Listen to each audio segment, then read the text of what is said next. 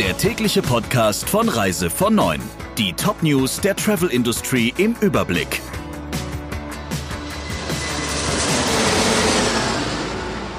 Mit Friederike Breyer. Schönen guten Morgen. In Sachen Reisen sind die Deutschen gespalten. Das hat eine Umfrage des Marktforschungsunternehmens Hopp ergeben. 45 Prozent wollen demnach den Sommer aktiv genießen und zum Teil auch ins Ausland reisen. Für 55 Prozent ist das Thema Reisen dagegen tabu. Das Reiseverhalten lasse sich nicht pauschal, sondern nur in Betrachtung unterschiedlicher Corona-Typen beantworten, heißt es in der Umfrage. Im Einzelnen bedeutet das, 41 Prozent der Deutschen haben ihre Freizeitaktivitäten stark eingeschränkt und Auslandsurlaube abgesagt. Weitere 14 Prozent betrachten die Pandemie als Hinderungsgrund für jede Art von Aktivitäten außer Haus. Rund 30 Prozent fühlen sich zwar etwas von Corona bedroht, vertrauen aber auf die Wirksamkeit der Schutzmaßnahmen. Und etwa 15 Prozent fühlen sich nicht persönlich von Corona bedroht und haben keine Angst vor Ansteckung.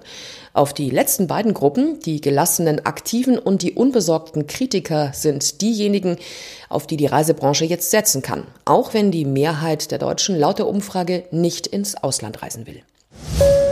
Zypern verlangt eine Registrierung vor der Einreise. Vor dem Abflug müssen sich Touristen online anmelden und einen Fragebogen ausfüllen, um den sogenannten Cyprus Flight Pass zu erhalten.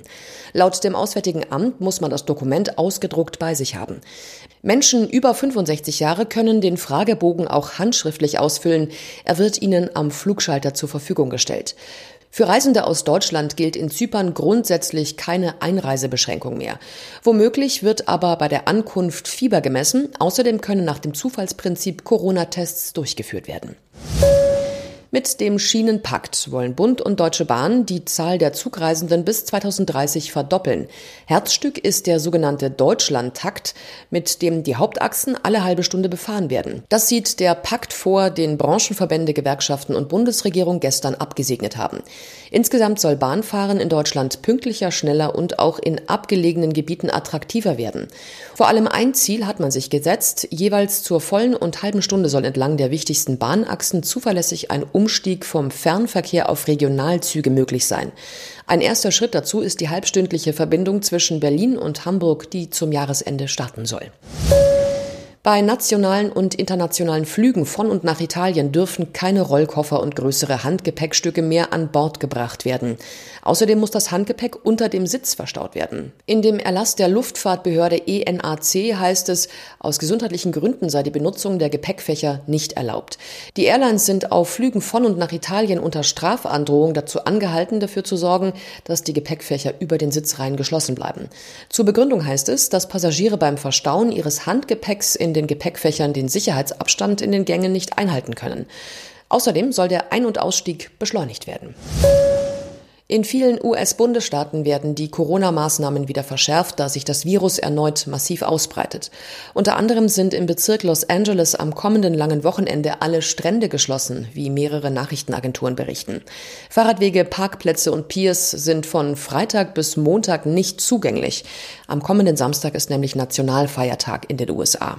In Teilen Floridas sollen die Strände über das lange Wochenende ebenfalls geschlossen bleiben. Unter anderem trifft es auch Miami. Auch Bars müssen wieder schließen. In Teilen Kaliforniens war das bereits am Sonntag angeordnet worden. Auch in Arizona müssen Bars, Fitnesszentren und Kinos wieder dicht machen. Gestern meldete die Johns Hopkins Universität mehr als 40.000 Neuinfektionen. In den USA wurden bislang insgesamt knapp 2,6 Millionen bestätigte Infektionen und 126.000 Todesfälle registriert. Das sind die mit Abstand höchsten Zahlen weltweit. Der Reise von Neuen Podcast in Kooperation mit Radio Tourism. Mehr News aus der Travel Industry finden Sie auf reisevon und in unserem täglichen kostenlosen Newsletter.